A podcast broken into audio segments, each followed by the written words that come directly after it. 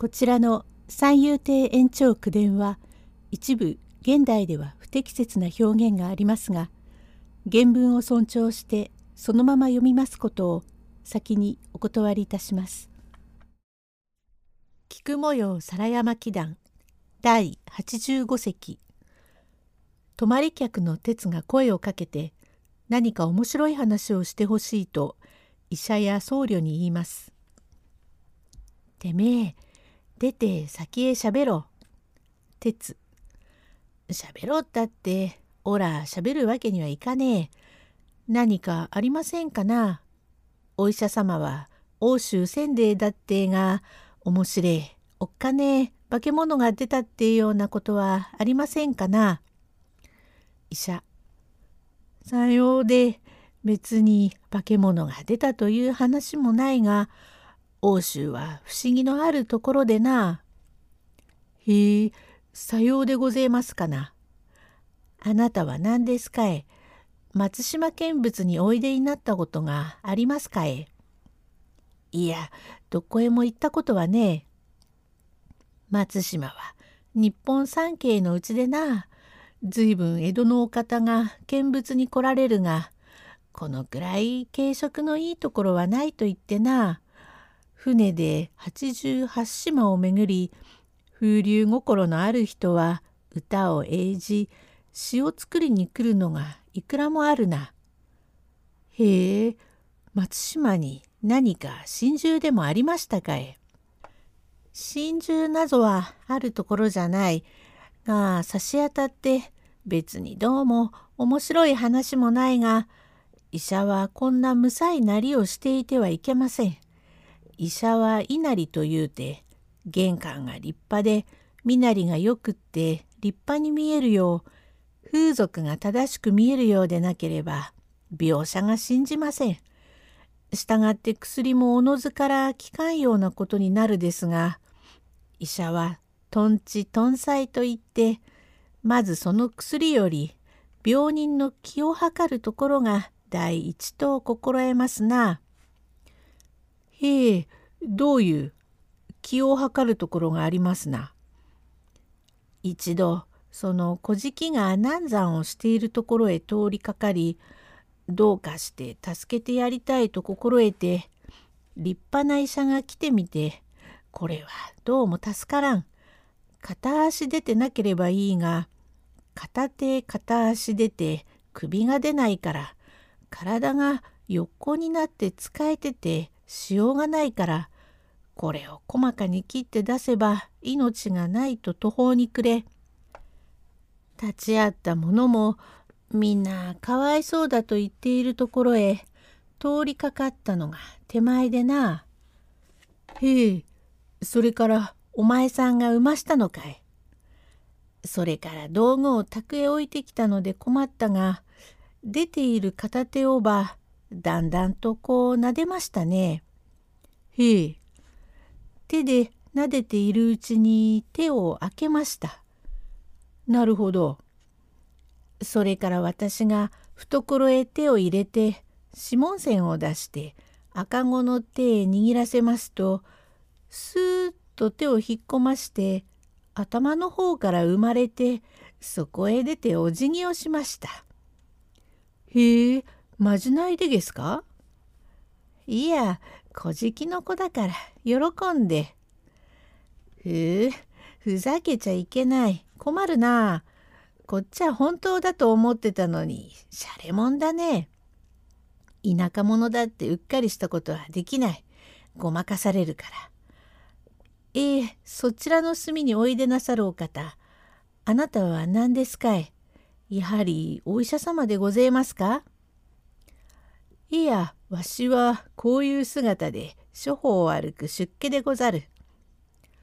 えー、ご出家さんで幽霊に出会ったことがありますかね幽霊は二十四五旅見ました。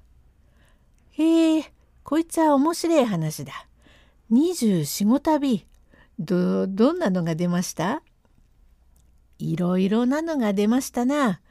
やきもちの念で男が不実なことをしてその女を殺すようなことをいたし当人が残念がって怨念が出るのじゃが中には幽霊はないというものもあるじゃがこれはある。へえどどんな塩梅に出るもんですね。形は絵に描いたようなものだ。ぼんやりとしてはっきりその形は見えないものじゃけれどもただぼーっとからかみへ移ったり上の方は形があって下の方はスーッとしていてよくよく見るとわかるがどうも本当に怖いな。へえどういう化け物で？えー、美濃の国からわしが立って信州の福島材に血としるべがあってそこへ参った。これはかなり山も持っているうちでそこにしばらく厄介になっておるうちにここに寺院があるその寺の和尚というものが道楽をしていかん。彼は放逐せねばならんと村中の騒ぎになって急にその和尚を追い出すことになったからお前さん住職してくれないか。わしは住職するわけにはいかん。暗夜の身の上である。しかし葬式でもあった時には困ろうからしばらくいてあげよう。というんでいてやった。へえ。するとその村方の山持ちであったが妾が難産をして死んだな。へえ。それがそれまあ主が女房に隠してうちにいた若い女に手をつけそれがまあ解任したによっていつか家内の耳に入ると臨機深いから薬を飲んでおろしてくれないかと田舎のことだからろくなおろし薬もないその薬を飲ますとまあいい塩梅におりましたがその薬が腹へ入って妾は失点抜刀の苦しみをして気の毒なことじゃて。うーん、うーんと夜中にうなるじゃげな。へえ、こいつは怖えな。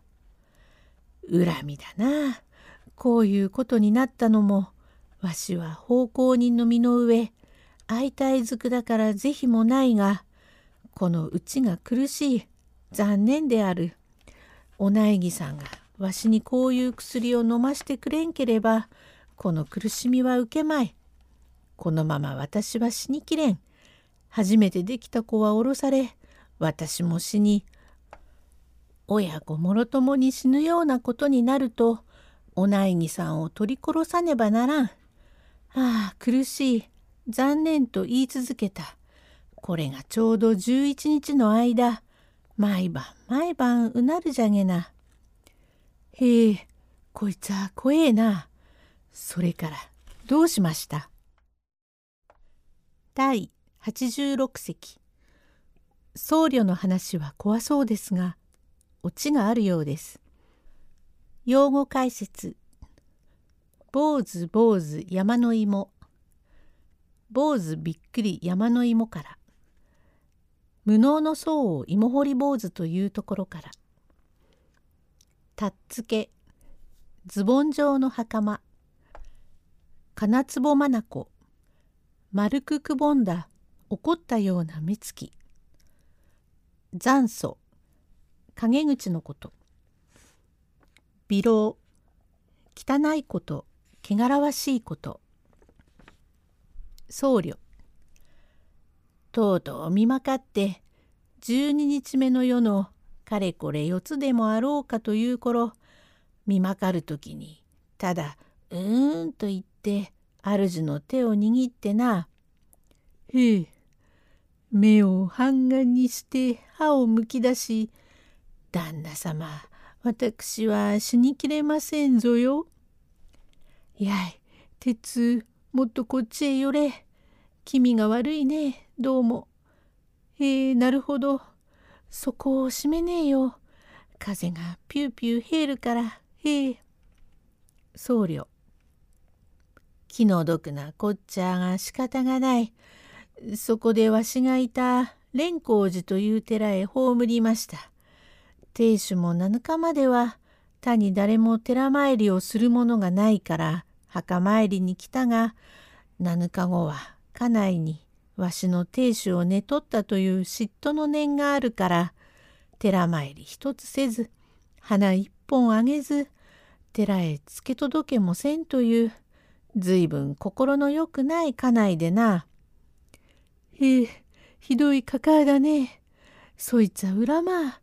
すぐに言う敵が出ましたかえ。わしもかわいそうじゃと思うた。こういう仏は欠盆地獄に落ちるじゃ。早く言えば血の池地獄へ落ちるんだ。へえ。これは欠盆鏡をあげてやらんと。へえ。ケツ、なんで、ケツを棒で。いや、欠盆鏡というお経がある。それをあげて7日目にな、監禁をしもうて、その夜の9つ前だったか、下駄を履いて墓場へ行き、線香をあげ、そこで輪を鳴らし、長らく欠盆経を読んで、わしがスーッと立って行こうとすると、ずっと一面に墓場らじゃ。うんうん、裏がずっと山の手じゃて。うんうん。その山の矢船のところが石坂のようになっている。その坂を檻にかかると後ろで「坊主」と呼ぶじゃげな。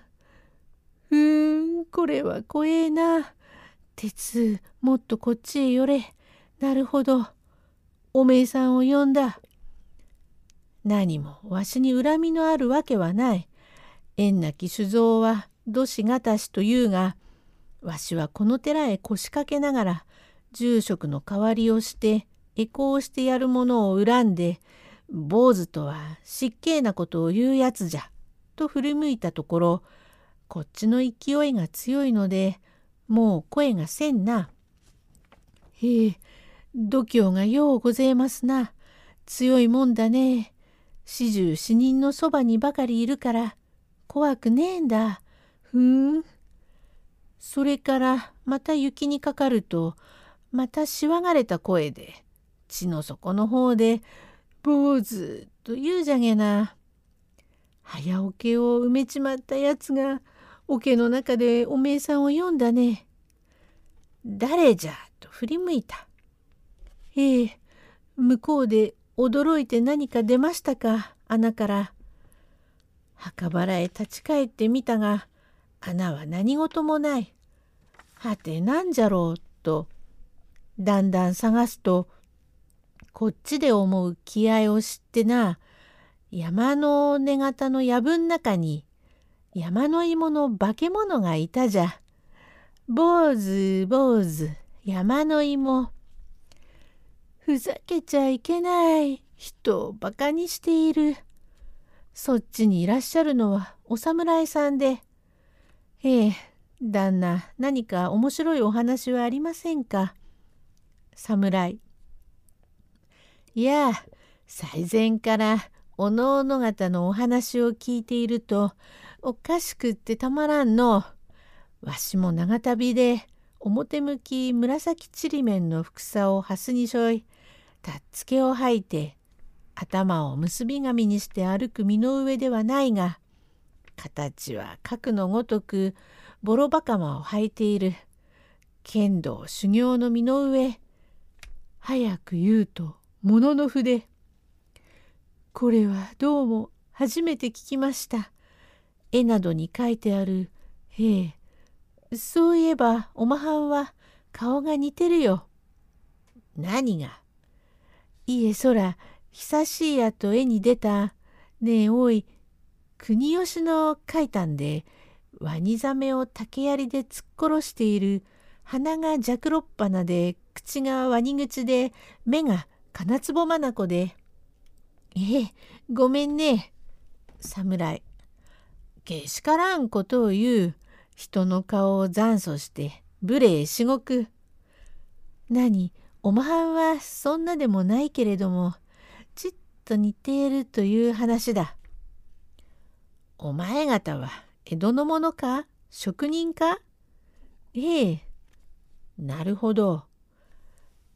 旦那、みんなは空っぺい話ばかりしていけませんが、なんぞ面白い話はありませんかね？あんた、先にやったらよかろう。うわっちどもはいい話がねえんで、火事のあった時に屋根屋の徳の野郎め、路地を飛び越し損ねやがって、どんと下へ落ちると、持ち出した荷の上へ尻餅をつき、金玉を打ち、目回し、玉が飛び出して、そういう微老の話はいけんな。それから乱暴の勝手野郎が焚き火に当たってて金太というやつを殴るとどういう弾みかぽっぽと燃えている焼けぼっくいが腹掛けの間へ入って苦しがって転がりやがったがこいつは面白うございました。そんなことは面白くない。旦那なんぞ面白い話を。先国からそろ話が出て大笑いだったがわしの話は信じて聞かんとやりにくい。第87席へ続く。